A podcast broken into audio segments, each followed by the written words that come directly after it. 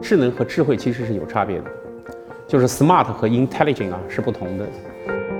当智能的概念是说，我们可以随时随地的去访问数据，满足我们这边哈对数据服务的这种需要，在没有发生的情况下，它能够提前去预测这些事情，那这就变成智慧了。做战略，其实我总结一下六个字啊，聚焦，就是聚焦方向。第二字呢是叫选择，选择是选择路径。第三个呢是匹配，叫匹配资源。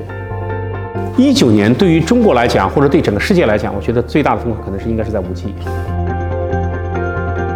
从这个网络技术到传感技术，再到人工智能，三个方向吧，这是我们在一九年看到最大的一个市场的一个机遇。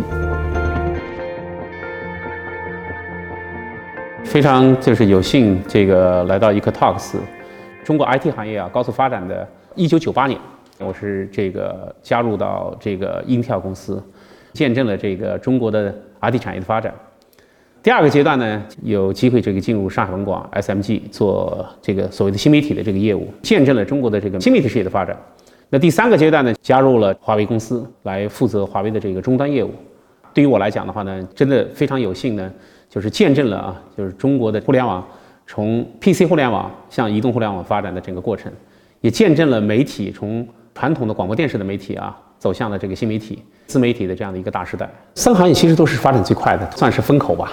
那在风口里边的话，我觉得最重要其实是创新嘛，对人群研究、对消费者研究、对人性啊来去做一些分析，怎么样这边用户中心，围绕着核心用户去做什么？做产品。根据动机去做功能，根据情感去做营销。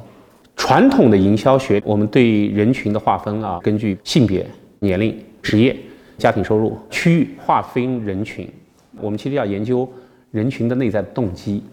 手机其实不仅仅是个手机，不仅仅是一个什么冷冰冰的一个设备，它是有情感的。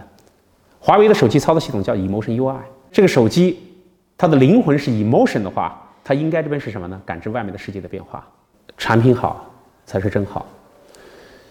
关键是抓住核心用户，为核心用户提供稳定、持续，并且是超预期的服务，是成功的关键。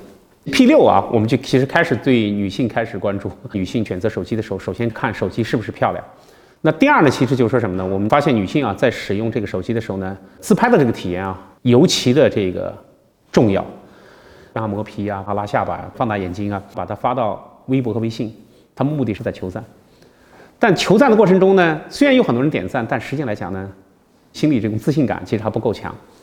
那如果我们把这边上所有的修图的软件、美化的软件放到镜头软件里边，让它所见即所得，这种场景体验呢？其实就更符合就是女性心理的一种要求，自信的感觉，它会提升。在 P 七的时代呢，我们其实也在发现女性在使用镜子，在公开场合的话呢，其实是有心理有压力的。很多女性是拿着边上这个玻璃啊当镜子去使用的，因为它不是化妆盒，它是一个手机。我们为什么不用前置镜头，把它做成什么呢？跟镜面效果是一样的。非华为的手机，其实你可以看到，就是前置镜头照出来效果其实不是镜面效果。抓住这样的一个细节，我们做出这样的一个镜子的产品。当你对这个镜子吹一口气的时候，它会有一层雾，那这就是什么？这就是消费体验，提供一个稳定的菜品，并且是可持续的提供稳定的菜品，而且呢是超预期的菜品，决定了这家店是不是能成为网红店。那这句话我们在用到华为，紧紧的抓住一点，就是围绕着客户，围绕着用户，以用户为中心去做产品。这个用户是什么？找到核心用户，为核心用户去做产品，然后呢，提供什么呢？可持续的、稳定的、超预期的体验。所以这个其实是关键。智能和智慧其实是有差别的，就是 smart 和 intelligent 啊是不同的。当智能的概念是说，我们可以随时随地的去访问数据，满足我们这边哈对数据服务的这种需要。在没有发生的情况下，它能够提前去预测这些事情，那这就变成智慧了。将来的终端应该是更智慧的。如果交通拥堵的情况下，它会提醒我早点离开，这就是什么智慧。所以就说，这一定是说从智能到智慧的转变啊，是终端未来的发展方向。英特尔是改变了整个 PC 的工业，SMG 其实也是最早开拓这边哈这个 OTT 的这个业务，就是互联网电视的这个业务。这个公司也是一个很了不起的，就值得尊敬的。那毋庸置疑，华为无论这边是。在过去，我相信在将来，它对整个中国的这个企业，特别是民营企业里边，它应该这边是，呃，是一个标杆儿。英特尔公司更强调这边哈这个就是专业化程度吧。那文广呢这边哈这样的公司呢，它这边是个内容公司，很开放的拥抱了技术所带来的这个新媒体的一个快速的发展。文广当时的领导人黎叔，还有包括这边哈张大中，其实都属于锐意创取、锐意创新的这样的一个。行业的领军人物。如果说到这三家企业的共性吧，我觉得文化是一个共性。文化首先是第一位的，文化决定了公司的战略。那战略又这边要去影响到产品，也影响到这个技术方向，影响到这个业务。一个好公司啊，能够这边哈持久的发展下去啊，其实靠的什么东西？其实靠的是文化。战略倒是在文化的下面，就是文化的这个它的先进性。和它的可持续的这种发展，或者说可持续的这种这种继承啊，其实我觉得对一个公司来讲啊，其实是尤其重要的。任何公司的文化的确是创始人所确立的。对一个创始人来讲的话，持续的从一个胜利走向另一个胜利啊，靠的是什么？就是不断去传承优秀的文化。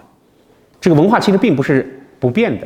它是在不断生长的，是适合这个时代的这个需要的，所以它生生不息啊。其实靠的什么呢？靠的是文化的适应性，靠着文化的这个自生长。华为这个文化这边是一个艰苦奋斗的文化，是一个啊技术文化导向。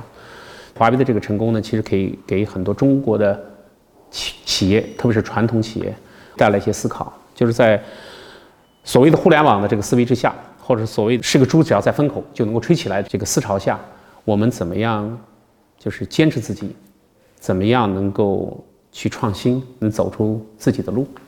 希望这边就是华为过去的这种成功的这个这个经验或者发展的经验吧，能给中国的更多的这些企业、更多的这个行业能够带来一些价值。做战略，其实我总结一下六个字啊：聚焦，就是聚焦方向。第二字呢是叫选择，选择是选择路径。第三个呢这边是什么呢？是匹配，叫匹配资源。所以，任何战略啊，其实这边就围绕这边六个字，就是我聚焦什么方向，选择什么路径，匹配什么资源。战略其实如果说真简单来讲的话，其实就是六个字：如何去选择聚焦方向，如何去选择路径，如何这边什么是跟自己的资源去匹配，这就是这个战略的这个逻辑。一九年对于中国来讲，或者对整个世界来讲，我觉得最大的风口可能是应该是在五 G。这个五 G 是为视频而生的。当万亿资金投下去的时候呢，的确会大幅度是带动我们的这个科技的发展，这个产业链的发展。那第二机会其实也是物联时代的到来，就是万物互联。互联网有个定律叫梅斯卡夫定律。这梅斯卡夫定律就是说，网络的价值跟它的节点的平方成正比。那大家可以想一下，如果说今天节点数啊，不是人和人，不是这几亿人在连。而是几千亿、几万亿的物和人连、物和物联，它带来的这个商业的价值、带来的市场的价值，其实是巨大的。所以这边万物互联时代的这个到来，带来了一个巨大的机会。智能时代靠什么？智慧的概念是什么呢？它其实能够感知这个世界的存在。按这个手机的这个屏幕，它会破裂，对它吹口气，它应该是雾化。这这是什么概念？传感器嘛。就是对这个世界的这个敏感和认知啊，是非常重要的。一个人聪不聪明，其实不是说他大脑计算速度有多快，而是说他会察言观色，他会用自己的耳朵去听，他会自己眼睛去判断你的手势、你的姿势、你的坐姿、你所传达的这个意义，这些东西其实是什么呢？是判断一件事情是不是正确，是不是能够更符合这个本质。这些东西的话，你看的就是传感，它是在用传感器来感知这个世界。所以，越来越多的设备，如果说能有了传感器，这个时代的确太多的不确定。但是，我们这个时代的产业，其实靠的这边是新技术的一个大变革，从这个网络技术，到传感技术，再到人工智能，三个方向吧。这是我们在一九年看到最大的一个市场的一个机遇。